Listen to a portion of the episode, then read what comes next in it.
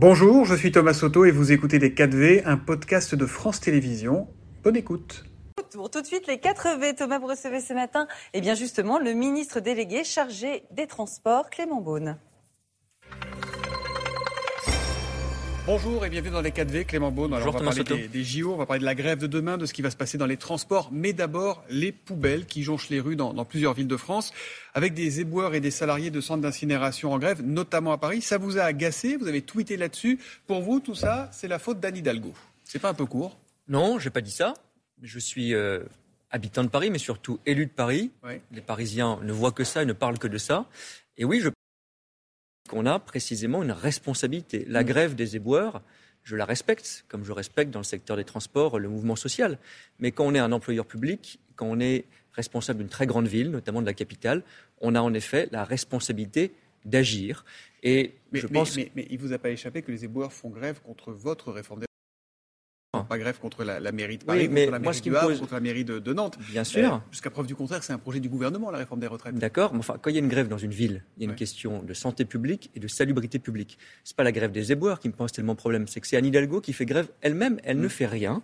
Et je pense que quand on a une situation qui est celle-ci, Qu'est-ce on ne peut pas ne rien faire. Et il y a d'ailleurs des maires d'arrondissement, la moitié des députés de Paris qui ont interpellé la maire, qui n'a pas daigné répondre, qui ont fait des propositions concrètes. Je pense à la maire du 9e, je pense au maire du 17e, qu'on dit par exemple un principe de solidarité pourrait s'appliquer. Sans rentrer dans la technique, à Paris, vous avez dans chaque arrondissement des systèmes un peu différents. Mm. Donc la grève s'applique à certains endroits, public. il y a du Voilà. privé et du public. Il y a certains endroits où il n'y a pas de ramassage, il y a d'autres endroits où il y a du ramassage. On pourrait, à titre exceptionnel, pour éviter ce genre de situation qui pose des problèmes sur nos trottoirs, pour nos commerçants, pour les habitants, imaginer que là où il y a du ramassage, on partage les moyens de ramassage et de stockage avec les arrondissements qui n'en ont pas Pourquoi vous ne demandez pas au préfet, comme vous en avez le droit, de faire des réquisitions? Ça, c'est l'État, c'est le gouvernement Alors, qui demande au préfet. Pour être tout à fait précis, Thomas Soto, il y a un cadre juridique. Oui. Ce qu'on appelle la police de la salubrité publique est entre les mains de la maire de Paris par le droit. Vous n'avez pas Et le droit donc, de réquisitionner, les, il faut demander que au la- préfet de réquisitionner des. non, il des faut que ce soit la mairie de Paris qui engage une réquisition ou qui demande à la préfecture de le faire. Mm. Et en dernier recours, dans un cadre juridique extrêmement strict, ça peut être une intervention du préfet de Ah, police. ça peut quand même être une intervention. Oui, du mais c'est un dernier recours. Il faut d'abord que la mairie prenne Mm. des mesures. Et on voit bien qu'aujourd'hui, ce qui est hallucinant, c'est que c'est euh, action zéro et silence radio. Il a fallu que j'interpelle la maire de Paris et que d'autres députés ou maires d'arrondissement le fassent pour qu'au bout de huit jours, il y ait une expression publique, même pas de la maire de Paris, de certains de ses adjoints, en général pour m'insulter d'ailleurs, mais maintenant hier, enfin pour répondre aux Parisiens. Euh, euh, Donc je faire- trouve que c'est pas Est-ce- très sérieux Est-ce qu'il quand il y a une faudra faire situation aussi voter grave de ne pas agir. Est-ce qu'il faudra faire voter une loi imposant un service minimum pour euh, le ramassage des poubelles pour la suite?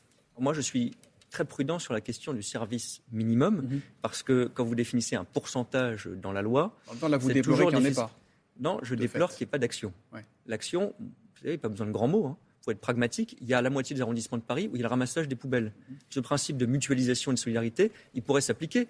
Ce qui n'est pas compliqué, par exemple, on dit les incinérateurs sont bloqués. C'est de stocker, de débarrasser au moins les poubelles qui sont éventrées sur les trottoirs de Paris, qui est devenue une poubelle géante, une poubelle à ciel ouvert, et de les stocker dans les entrepôts Vous dites qu'il y a des choses à faire sans Il y a des choses le- à faire très pragmatiques, bien sûr, parce que moi je respecte le droit de grève, je le vis dans les transports, je respecte la mobilisation, y compris contre des mesures du gouvernement. C'est la vie sociale et démocratique. En revanche, ce que je n'admets pas, c'est l'inaction, c'est la grève des responsables politiques, c'est la grève d'Anne Hidalgo, et c'est le fait non seulement de ne rien faire, mais en plus de ne même pas s'exprimer devant les Parisiens pour expliquer la situation.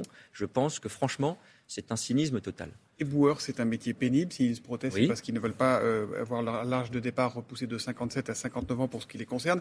Demain, mercredi, ce sera donc la huitième journée de mobilisation contre cette réforme à l'appel de l'intersyndicale. Euh, déjà, est-ce qu'il faut s'attendre à une nouvelle journée noire dans les transports? Comment vous l'anticipez, cette journée Il y aura des perturbations, je vais être très clair. Ce qu'on sait aujourd'hui, pour euh, donner quelques indications concrètes pour la vie Ouais. des Français, c'est qu'en Ile-de-France, à Paris, avec euh, la RATP, on parlait des transports, justement, il y aura peu de perturbations. Le bus et le métro devraient fonctionner Mhm. normalement. Il y aura des perturbations sur certaines lignes de RER. À la SNCF, il y aura quelques perturbations. Aujourd'hui, on le sait, malheureusement, même ce mardi, ça n'est pas une situation normale. Ouais. C'est à peu près euh, deux TGV sur trois, un TER sur deux. Ça devrait être moins bien demain, plus dégradé demain. J'espère Mais c'est pas une journée noire demain Non, je ne veux pas que ce soit une journée noire. Quand on a une galère et qu'on a son train annulé, on considère toujours que c'est une journée noire. Mais Ouais. quand je regarde l'image d'ensemble, on ne sera pas dans des niveaux de perturbation dans les transports publics comme on a connu euh, certains jours de mobilisation. C'est pas ce que nous anticipons aujourd'hui. Enfin, dans le transport aérien, dont j'ai aussi la responsabilité, seulement sur l'aéroport d'Orly, on limite les choses, il y aura 20% de vols annulés demain, pas sur le grand aéroport parisien de Roissy et pas dans les grands aéroports Donc c'est moins pire que ce qu'on a connu ces dernières Oui, on peut le dire comme ça. Ce sera normalement, à l'heure où je vous parle, moins pénalisant, moins handicapant pour euh, le fonctionnement de nos transports publics. On fait le maximum. J'étais avant de venir chez vous dans un centre de bus à 6 heures ce matin pour échanger avec beaucoup de salariés. On voit bien qu'il y a un certain nombre de revendications. Je suis frappé que c'est surtout sur le service public, mhm. sur les conditions de travail, sur les rémunérations que les revendications se portent souvent le plus et sans doute que cette mobilisation s'exprime aussi. Quid de la situation dans les raffineries? Elles sont 5 sur 7 à être bloquées. Est-ce que c'est pour vous un motif d'inquiétude ce matin? C'est un motif de vigilance. On le fait euh, chaque jour avec la ministre de l'Énergie qui est en charge des raffineries, euh, Agnès Pannier-Runacher, pour ce qui me concerne sur les ports, qui sont aussi des lieux d'approvisionnement. Il y a certains syndicats qui ont évoqué des actions euh, de blocage. Pour l'instant, on ne voit pas d'empêchement de production et de livraison, et on est très vigilant à cela. Pour Donc il n'y a pas, d'inquiétude ce matin concernant les stations non, pour les jours à venir À l'heure où on parle, il n'y a pas de problème d'approvisionnement. Maintenant, on le suit heure par heure. Je ferai justement un point sur l'approvisionnement des ports juste après cette émission pour vérifier hmm. que nos ports ou nos raffineries continuent à pouvoir livrer notamment le carburant et tous les produits essentiels. On laissera aucun blocage handicapant l'économie française et la vie essentielle de notre nation s'installer. Les blocages, euh, vous les ferez sauter s'il y en a qui, qui pénalisent l'économie On respecte le droit de grève, il faut être extrêmement clair. On a le droit à la mobilisation, on a le droit à la manifestation. S'il y a des blocages qui menacent la vie mm. économique du pays, comme on l'a fait au mois d'octobre, on agirait. Aujourd'hui, ce n'est pas à cette heure, ce n'est pas la situation que l'on vit. Si les syndicats ont choisi cette date de demain euh, c'est pour mobiliser, c'est parce que ce sera le jour de la CMP, la commission mixte paritaire. on va faire simple, on met sept députés et sept sénateurs dans une salle. Ils comparent la copie du Sénat, la copie de l'Assemblée, ils se mettent d'accord et c'est sur ce texte-là que les députés devront se et les sénateurs. Il n'y a pas eu de copie de l'Assemblée nationale, donc ils vont faire quelque chose d'un peu inédit. Mais ils vont faire quelque chose d'un peu inédit. Euh, le président du groupe socialiste à l'Assemblée, Boris Vallot, a une demande très simple, c'est que les travaux de cette commission mixte paritaire soient publics, soient retransmis à la télévision. Et êtes-vous favorable? Ça, ça dépend entièrement du Parlement, hmm.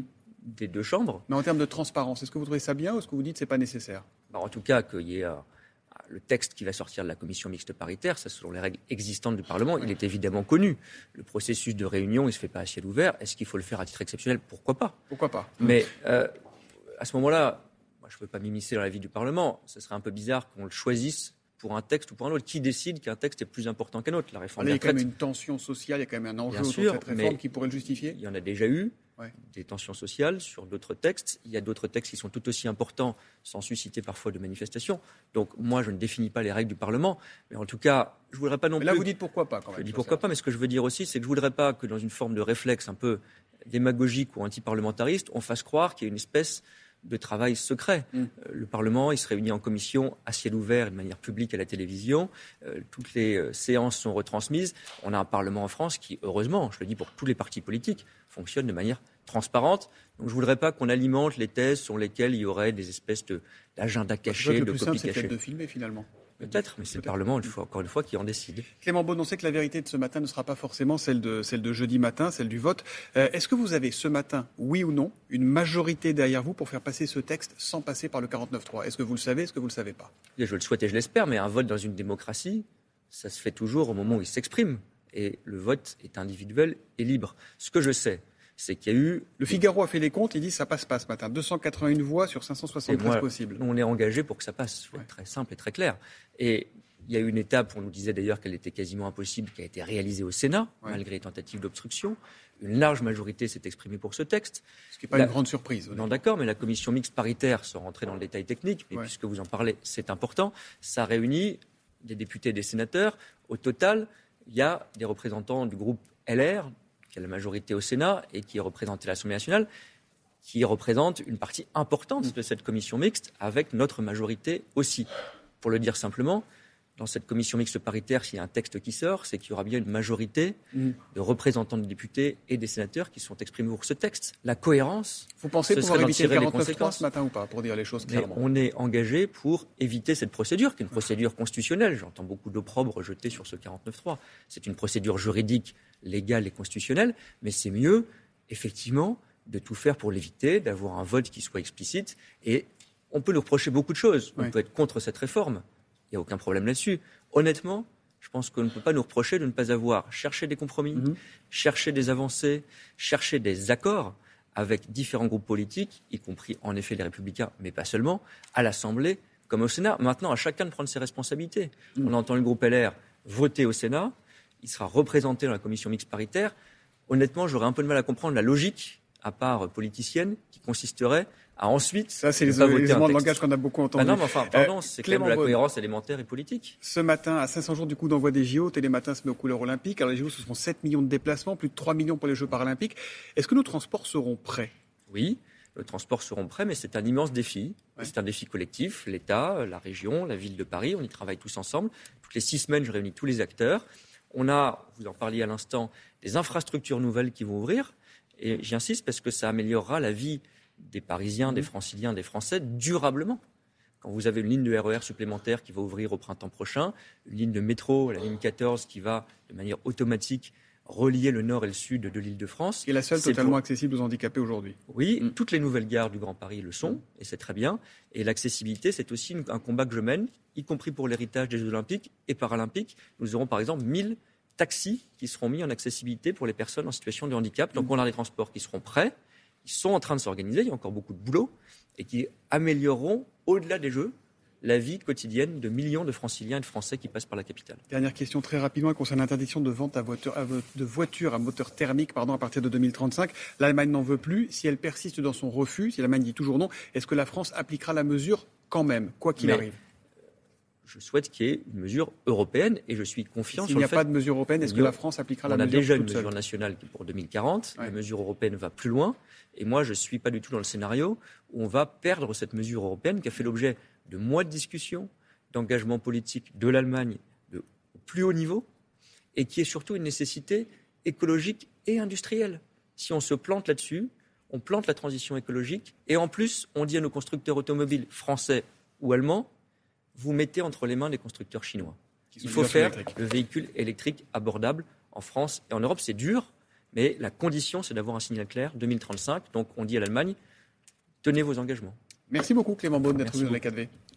C'était les 4V, un podcast de France Télévisions. S'il vous a plu, n'hésitez surtout pas à vous abonner. Vous pouvez également retrouver tous les replays en vidéo sur France.tv.